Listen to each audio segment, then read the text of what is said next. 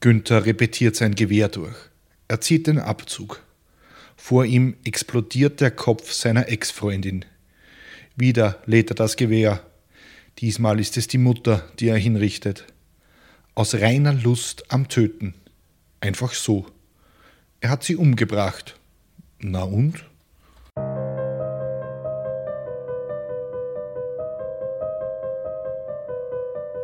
Willkommen bei Mörderisches Österreich, dem Podcast über historische Kriminalfälle aus eurer Umgebung.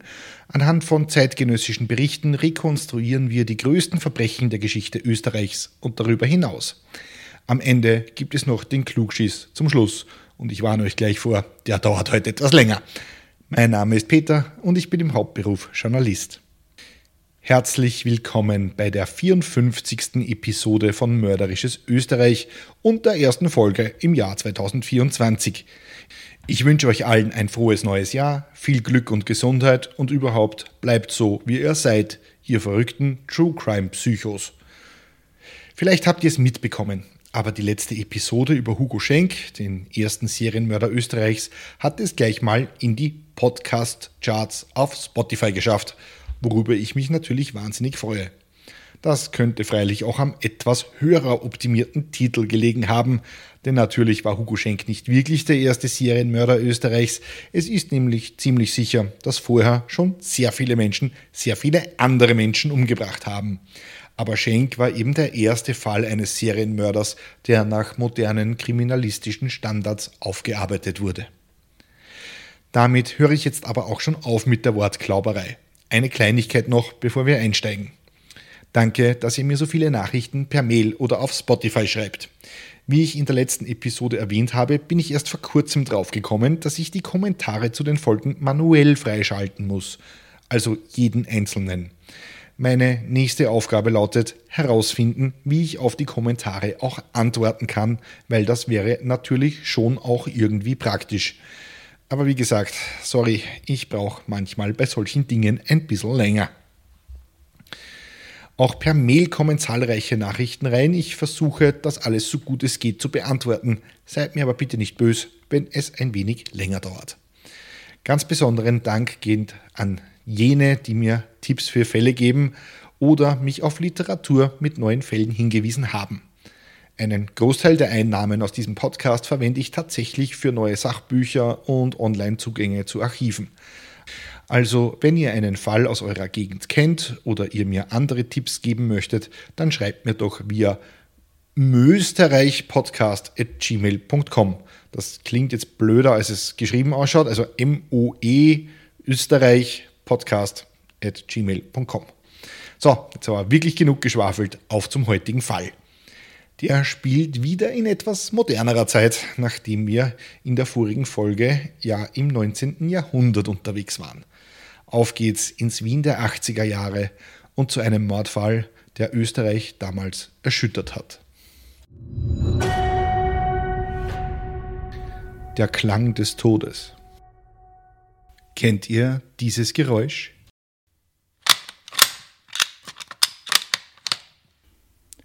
So klingt es, wenn man ein altes Gewehr aus dem Zweiten Weltkrieg durchlädt.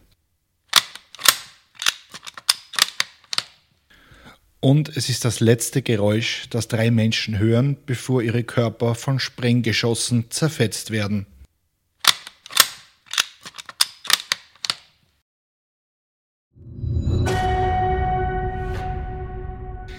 Faschingsfest. Es ist der 15. Februar 1983, Rosenmontag. In Deutschland wird Karneval, Karneval, Karneval gefeiert. In Österreich heißt das Fasching. Fasching wird, anders als der Karneval, also der Karneval, aber nicht am Montag, sondern am Dienstag gefeiert, aber ansonsten ist es dasselbe. Menschen stecken sich in mehr oder weniger geschmackvolle Kostüme, trinken viel zu viel Alkohol und am nächsten Tag kommt keiner in die Arbeit. Zumindest war das früher so. Heute kommt mir vor, wird Fasching deutlich weniger gefeiert, zumindest hier in Niederösterreich. Da ist eigentlich am Fasching-Dienstag so gut wie nichts mehr los. 1983, da war das noch anders. Wir halten uns aber auch nicht in Niederösterreich, sondern in Wien auf. In einer Wohnung in Wien-Landstraße, also im wohlhabenden dritten Bezirk, sitzen zwei junge Frauen an ihren Nähmaschinen im Wohnzimmer.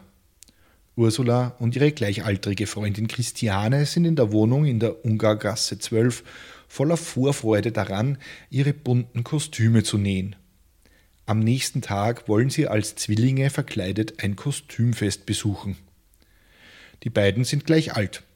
18 Jahre sind sie und beide haben wenige Monate zuvor ihre Matura bestanden, also die Reifeprüfung absolviert.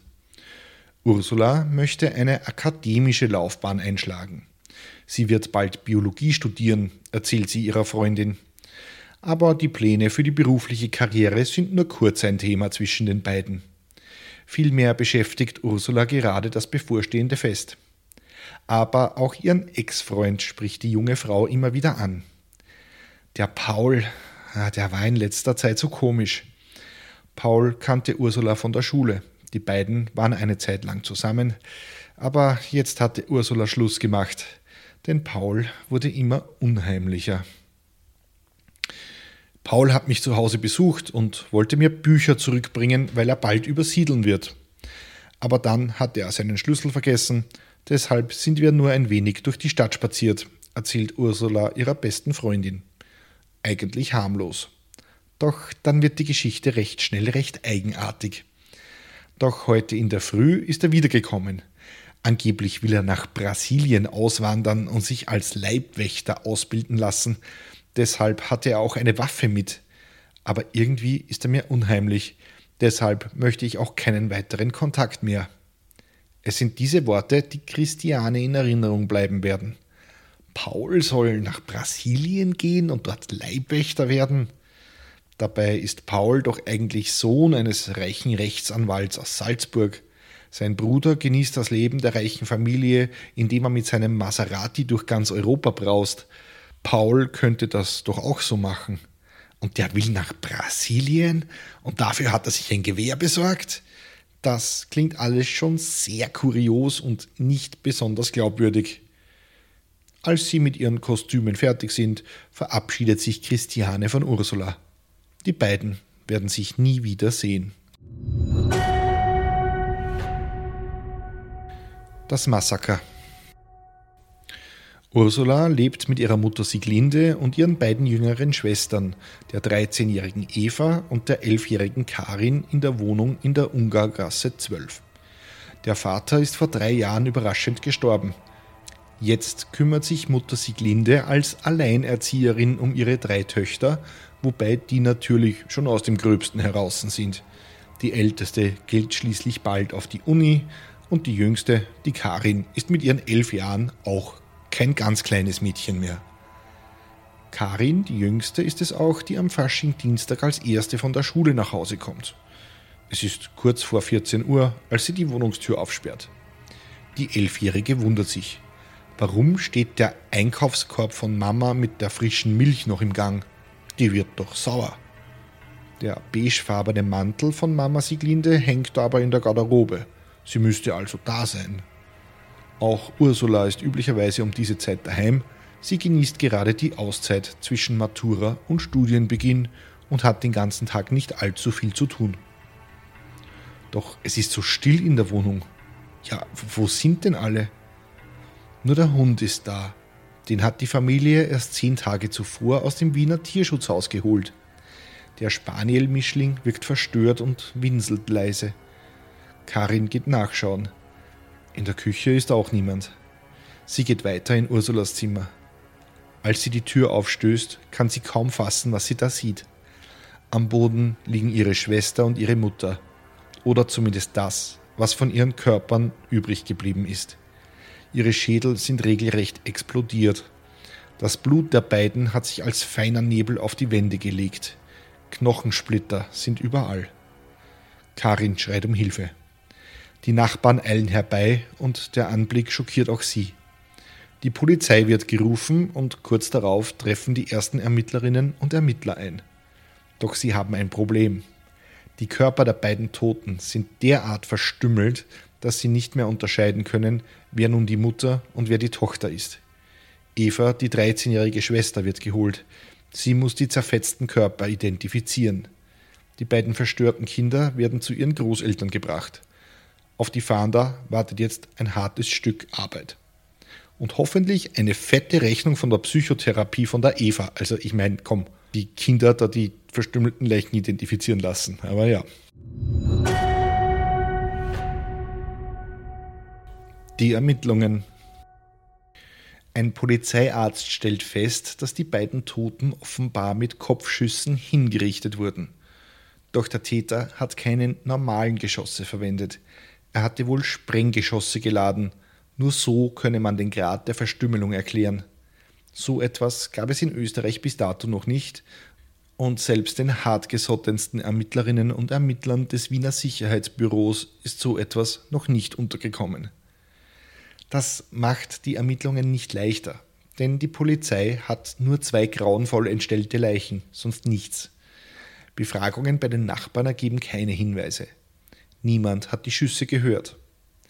Da fällt den Fahndern ein Teppich auf, der seltsam schwarz verfärbt ist. Es handelt sich um einen sogenannten Fleckerlteppich. Ich weiß nicht, ob man das außerhalb Österreichs kennt. Dabei handelt es sich um einen Teppich, der aus so Stoffresten gewebt wird. Dadurch sind diese Teppiche nicht nur bunt, sondern jeder ist irgendwie einzigartig. Genau so einen Teppich dürfte der Täter als improvisierten Schalldämpfer um das Gewehr geschlungen haben. Das würde erklären, warum die Nachbarn die Schüsse nicht gehört haben. Noch etwas fällt auf. Es gibt an der Wohnungstür keinerlei Einbruchsspuren. Nichts deutet auf ein gewaltsames Eindringen des Täters oder einen Kampf hin. Mama Sieglinde und Tochter Ursula müssen ihren Mörder also gekannt haben und ihn auch freiwillig in die Wohnung gelassen haben. Das ist ein wichtiger Hinweis, kann man den Täter so doch im Bekannten- oder Verwandtenkreis der Opfer suchen. Also beginnen die Ermittler das Umfeld der beiden Opfer unter die Lupe zu nehmen. Im Fall von Mutter Sieglinde ohne Erfolg. Da gab es einfach niemanden, der als Täter in Frage kommen könnte. Also konzentrieren sich die Kriminalisten schon recht bald auf den Bekanntenkreis der 18-jährigen Ursula. Und das stellt sich als Gold richtig heraus. Sie befragen Freunde von der ermordeten angehenden Studentin und stoßen bald auf Christiane, mit der Ursula noch am Vortag Faschingskostüme genäht hat. Und Christiane erinnert sich an die eigenartigen Erzählungen von Ursula über ihren Ex-Freund Paul, an die Geschichte mit Brasilien und seiner Ausbildung zum Leibwächter. Und sie erzählt auch, dass der jetzt eine Waffe hat. Die Ermittler werden hellhörig. Was für eine Waffe? Na, so ein Gewehr. Ein Gewehr, aus dem man Sprengmunition abfeuern kann. Doch einen Paul können die Ermittler gar nicht erst finden. Aber sie stoßen auf einen Günther, auf den die Beschreibung zutrifft und der das gleiche Gymnasium wie Ursula besucht hat. Den Paul gibt es gar nicht. Der heißt in Wahrheit Günther Lorenz. Den angeblichen reichen Herrn Papa, den Rechtsanwalt aus Salzburg, ja, den gibt's auch nicht. Der Bruder mit dem Maserati, von dem er Ursula erzählt hatte, na, reine Erfindung. Günther lebt tatsächlich bei seiner Pflegemutter unter ärmsten Verhältnissen in einer engen Hausmeisterwohnung, wie man sie in Wien der 70er und 80er Jahre kennt. Wie sich Günther Lorenz als Paul ausgeben konnte und damit Ursula getäuscht hat, das ist heute nicht mehr ganz klar und ich konnte es jetzt auch nicht herausfinden. Das ist jetzt aber auch gar nicht einmal so wichtig. In der engen Hausmeisterwohnung wimmelt es auf einmal vor Polizistinnen und Polizisten. Da fällt den Ermittlern etwas auf. Es stehen einige Parfümflaschen herum, genau wie sie in der Wohnung der Ermordeten auch waren. Und auch einige Schallplatten, die in der Wohnung der Toten fehlten, die tauchen auf mysteriöse Weise bei Günther Lorenz auf. Ob er eine Waffe besitzt, wollten die Beamten wissen. Er? Eine Waffe? Natürlich nicht, beteuert der 18-jährige Absolvent eines altehrwürdigen Gymnasiums in Wien. Seine Matura hat Günter Lorenz nämlich gerade mit Auszeichnung bestanden. Das Verhör. Das, Entschuldigung, schmäupigte Milchbubi soll einen derart grausamen Mord begangen haben. Sieht man sich Günter Lorenz an, traut man ihm das gar nicht zu, dass der überhaupt ein Gewehr abfeuern kann. Er wirkt wirklich noch sehr kindlich. Ein Foto packe ich euch in den Newsletter auf Steady. Die Polizei nimmt den 18-Jährigen dennoch mit zum Verhör ins Sicherheitsbüro. Dort gibt sich der Verdächtige arrogant und blasiert. Er habe nichts mit dem Mord an seiner Ex-Freundin zu tun. Von der wolle er ohnehin nichts mehr. Schließlich hat er seit ein paar Tagen eine neue Freundin. Die Ermittler konfrontieren das Burli dann mit dem Parfüm und den Schallplatten aus der Wohnung. Ja, da ändert sich dann plötzlich was in dem Verdächtigen und der scheint zu erkennen, dass er gerade auf ganz dünnem Eis unterwegs ist. Und er gesteht plötzlich. Er hatte eigentlich geplant, seine Ex-Freundin auszurauben, um an Geld zu kommen, schildert er den erstaunten Ermittlern. Schließlich lebten die im wohlhabenden dritten Bezirk. Ja, da musste doch was zu, hol zu holen gewesen sein, während er selbst in einer ärmlichen Gemeindewohnung dahin vegetieren musste. Aber er selbst hat sich nicht getraut, Ursula oder ihre Mutter zu überfallen. Also hat er seinen 16-jährigen Cousin Peter beauftragt. Der soll mitgehen und aufpassen, dass sich Ursula und ihre Schwestern und Mama Siglinde nicht zu viel wehren. Der Peter, das ist nämlich ein richtig harter Hund. Doch Peter zog auf einmal eine Waffe. Als sie dann in der Wohnung seiner Ex-Freundin waren, hat er die beiden erschossen. Einfach so, kaltblütig. Peter ist daraufhin mit der Beute, rund 8000 Schilling, das sind heute etwa 1500 Euro, verschwunden. Günther selbst konnte mit 2000 Schilling, knapp 400 Euro, vom Tatort flüchten.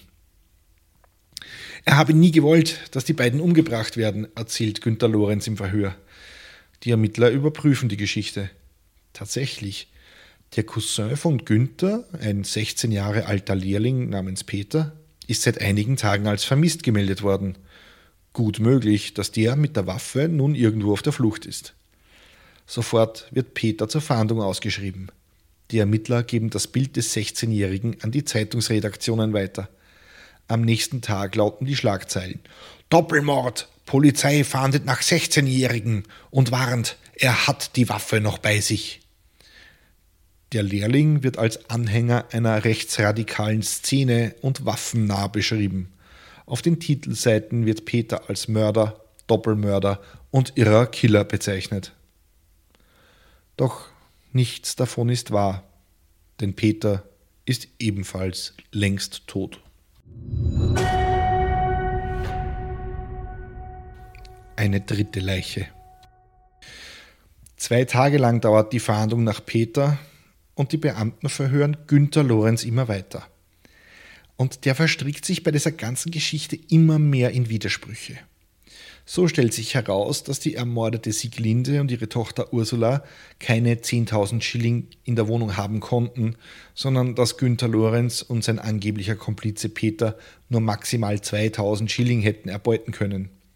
Somit wackelt schon die ganze Geschichte, dass der Cousin Peter, der angeblich wahre Mörder, mit 8.000 Schilling geflohen sei. Der Druck auf Lorenz wird immer größer. Nach zwei Tagen dauernder intensiver Verhöre knickt Lorenz ein. Ja, er habe die beiden Frauen erschossen, mit Sprenggeschossen aus einem Karabiner der Wehrmacht, den er in einem Waffengeschäft in Wien so ohne weiteres gekauft hat. Um das Gewehr verdeckt tragen zu können, hat er den Kolben abgesägt, so passte der Mauser-Karabiner unter seinen Mantel. Außerdem gesteht Lorenz jetzt auch den Mord an seinem Cousin Peter. Er hatte den 16-Jährigen auf die Donauinsel gelockt. Lorenz hatte mit seiner Waffe geprahlt und den Lehrling am 9. Februar, also sechs Tage vor dem Mord an Ursula und Sieglinde, zu Schießübungen bei einer verlassenen Baustelle nahe der Reichsbrücke eingeladen. Was Lorenz nicht dazu sagte, Ziel der Übungen war sein Cousin selbst. Günther Lorenz nahm die Waffe und gab drei Schüsse auf Peter ab. Als Peter bei der Baustelle erschien, zog Günther Lorenz die Waffe und gab drei Schüsse auf seinen Cousin ab. Auch sein Körper wurde von den Geschossen zerfetzt. Lorenz verscharrte die Leiche unter einem Schneehaufen. Einige Zeit später kehrte er an den Tatort zurück. Jetzt hatte er ein Messer dabei. Er grub die Leiche des Teenagers aus und schnitt ihr den Kopf ab, um die Identifizierung des Körpers zu erschweren der würde ja unweigerlich gefunden werden, sobald es etwas wärmer würde und der Schnee wegtaute. Den abgetrennten Kopf des Lehrlings warf Lorenz in die Donau. Er wurde nie gefunden. Zuerst versuchte Günther Lorenz die Tat noch als Notwehr darzustellen. Sein Cousin sei plötzlich auf ihn losgegangen, da habe er ihn erschießen müssen, lautete die Rechtfertigung, die selbstverständlich wieder einmal gelogen war. Lorenz führte die Polizei daraufhin zu dem Schneehaufen, in dem die steif gefrorene, enthauptete Leiche des Lehrlings gefunden wurde. Die Ermittler fragen immer wieder nach einem Motiv für die Tat, doch Lorenz kann keines nennen. Einmal sagte er, er habe die drei Opfer nie besonders gemocht. Ein anderes Mal behauptet er, dass er sich sicher sei, dass sich die drei gegen ihn verschworen haben. Nichts davon hat etwas mit der Realität zu tun. Lust am Töten.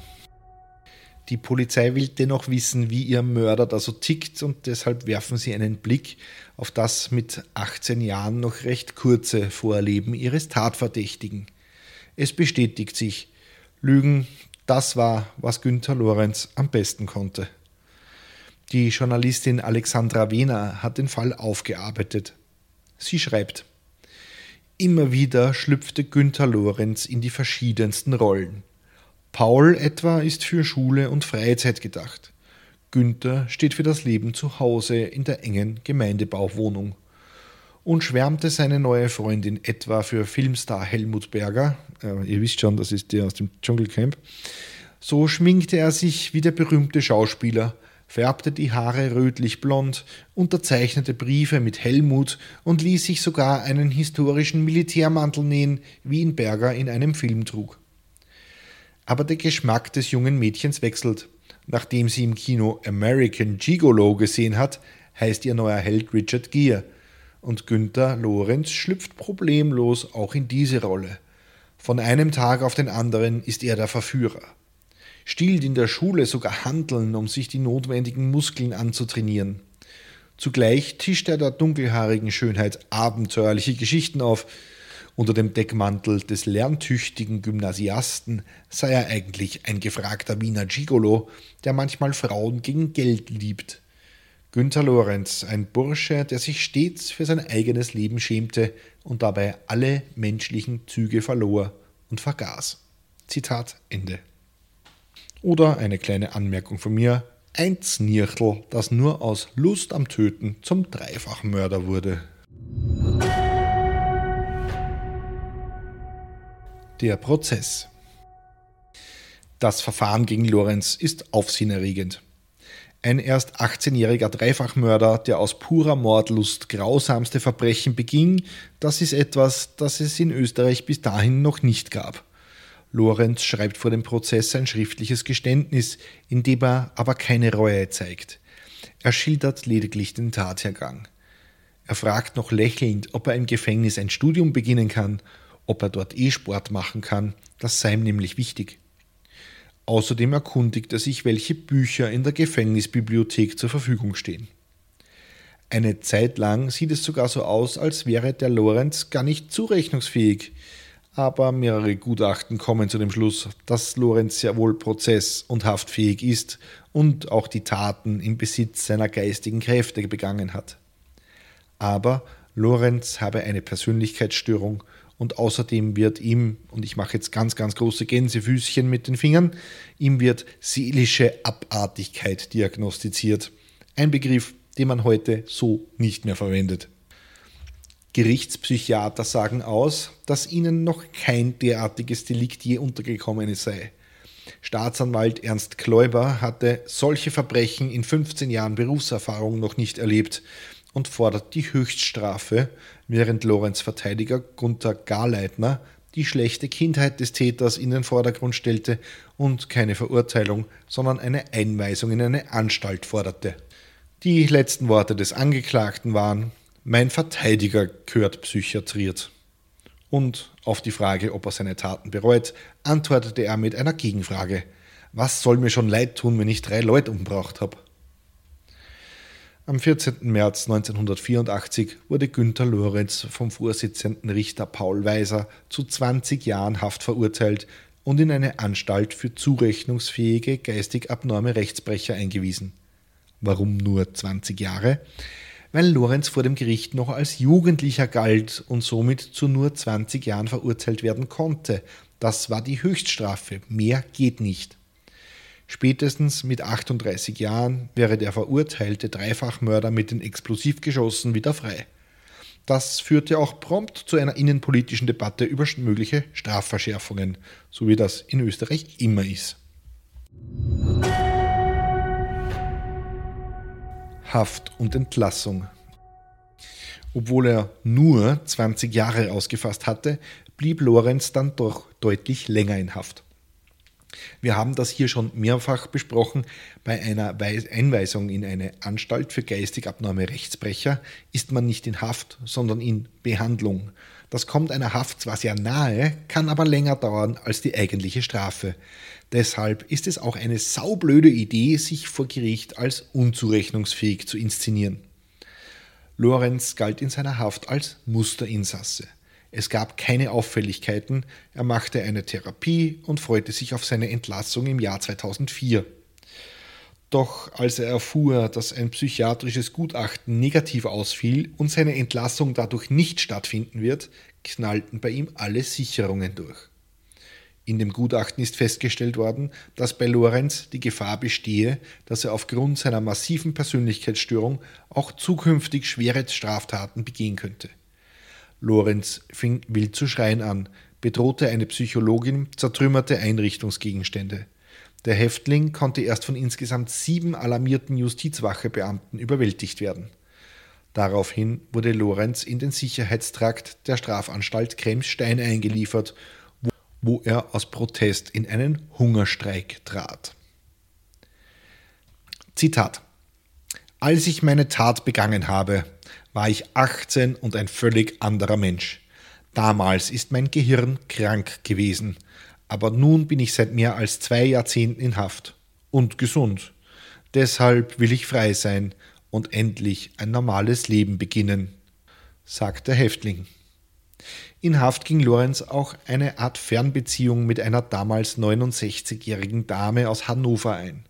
Marion Morgenstern hat sich im Jahr 2004 zur Aufgabe gemacht, dem Mörder zu helfen. Das Magazin News schrieb damals, und nun sitzt sie da, in einem Lehnstuhl in ihrem kleinen Häuschen bei Hannover und kramt in dieser Kiste mit den hunderten Briefen, die Lorenz ihr in den vergangenen 19 Jahren geschrieben hat. Und beim Durchsehen sinniert Marion Morgenstern, wird mir wieder so richtig bewusst, wie groß die Hochs und Tiefs waren, die wir gemeinsam durchgestanden haben. Seit 1985 geht diese Beziehung. Damals lebte die Frau noch in Frankreich und wirkte dort als Malerin. Ich habe quasi zufällig in einem deutschen Magazin eine Reportage über Günther und seine Morde gelesen. Aber neben diesem Artikel waren auch diese Bilder von ihm. Ich sah sein trauriges Gesicht, die Angst in seinen Augen, und ich wusste, ich muss diesem jungen Menschen, der völlig allein und hilflos ist, helfen. Also schickte ich ihm ein paar Zeilen ins Gefängnis, er solle sich nicht unterkriegen und von den Psychiatern krank therapieren lassen. Auch sein Anwalt Gunther Garleitner, der dem der Angeklagte ausgerichtet hat, er möge selbst psychiatriert werden. Äh, auch sein Anwalt hat seinem Mandanten sogar noch in der Haft einen Job angeboten als fix angestellte Bürokraft in seiner Kanzlei. Doch Lorenz blieb weiter in Haft. Im Jahr 2017 wandte sich der Dreifachmörder an den Europäischen Gerichtshof für Menschenrechte. Seine Anhaltung in der Justizanstalt Stein sei nicht rechtmäßig, weil sein Antrag auf Entlassung nicht ordnungsgemäß geprüft wurde, argumentierte er. Und tatsächlich bekam Lorenz recht. Er hätte daraufhin in der Justizanstalt Mittersteig in Wien auf seine Entlassung vorbereitet werden sollen. Doch auch dazu kam es nicht, denn ein Gerichtspsychiater attestierte Lorenz noch schnell vor seiner Entlassung Schizophrenie, da er immer wieder Stimmen höre und sich verfolgt fühlte. Lorenz wurde erst fünf Jahre später, am 10. Oktober 2022, entlassen. Er war zu diesem Zeitpunkt 39 Jahre lang im Maßnahmenvollzug. Die Justiz verknüpfte die bedingte Entlassung mit etlichen Weisungen, die sicherstellen sollen, dass der Mann keine Gefahr für seine Umwelt mehr darstellt. Es wurde ein Wohnplatz an einer Wiener Adresse bei einer Einrichtung organisiert, die auf psychisch auffällige Haftentlassene spezialisiert ist. Der Mann verpflichtete sich dazu, dort gemeldet zu bleiben. Der heute 59-Jährige verpflichtete sich demnach weiterhin seine Medikamente und psychotherapeutische und psychiatrische Behandlung in Anspruch zu nehmen. Außerdem muss er auf Alkohol und Drogen verzichten. Und er wird von einem Bewährungshelfer betreut. Der Medienskandal. Der Fall löste damals auch einen Medienskandal aus, vor allem wegen des Rufmords an einem der Opfer von Lorenz, seinem 16-jährigen Cousin Peter. Der wurde in den Zeitungen als Killer und Monster bezeichnet, wobei das alles nur auf einer Aussage von Lorenz selbst basierte. Viele Zeitungen veröffentlichten danach ein Entschuldigungsschreiben, in denen sie sich selbst des medialen Rufmordes anklagten. Apropos Medienskandal, die Buch- und Filmrechte am Fall von Günter Lorenz hat sich übrigens das deutsche Magazin Stern gesichert und ihm im Gegenzug dafür die Anwaltskosten bezahlt. Und auch Literaturnobelpreisträgerin Elfriede Jelinek hat den Fall damals für den Wiener aufgearbeitet. Ja, wer das unbedingt lesen will, der kann sich eh selber googeln. Klugschiss zum Schluss. Unser heutiger Fall hat eine Debatte über eine Verschärfung des Waffenrechts in Österreich ausgelöst.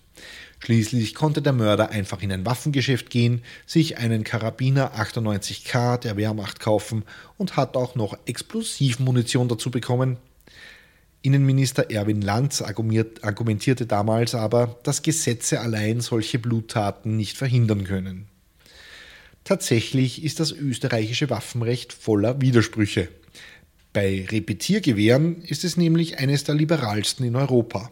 Repetiergewehre sind Waffen, bei, der man, bei denen man nach jedem Schuss eine Art Hebel oder einen Knopf ziehen muss, damit die Waffe eine neue Patrone lädt. Ja, und das klingt dann so, wie ich es am Anfang schon eingespielt habe. Und wenn ihr schon mal einen Kriegsfilm gesehen habt, dann kennt ihr das. Auch Jäger nutzen diese Art der Waffe. Unter diese Kategorie fällt auch die Tatwaffe, eben dieser Karabiner 98K, der bei der kaiserlichen deutschen Armee sowie später der Wehrmacht eingesetzt wurde. Eine derartige Waffe kann jeder in Österreich kaufen, sobald er oder sie 18 Jahre alt ist. Man geht in ein Waffengeschäft, legt einige hundert Euro auf den Tisch und ist Waffenbesitzer. Abholen kann man die Waffe nach drei Tagen, wenn die sogenannte Abkühlfrist vorbei ist. Die Waffe wird im zentralen Waffenregister registriert, sonstige Auflagen gibt es aber nicht. In Deutschland muss man beispielsweise Waffen und Munition getrennt voneinander sicher aufbewahren. Das muss man in Österreich nicht. Man darf seine Waffe auch geladen und entsichert in den Schrank stellen. Und ja, ein robuster Kleiderschrank genügt und gilt vor dem Gesetz als sichere Aufbewahrung. Alle fünf Jahre kommt die Polizei und kontrolliert, ob man die Waffe eh sicher verstaut hat.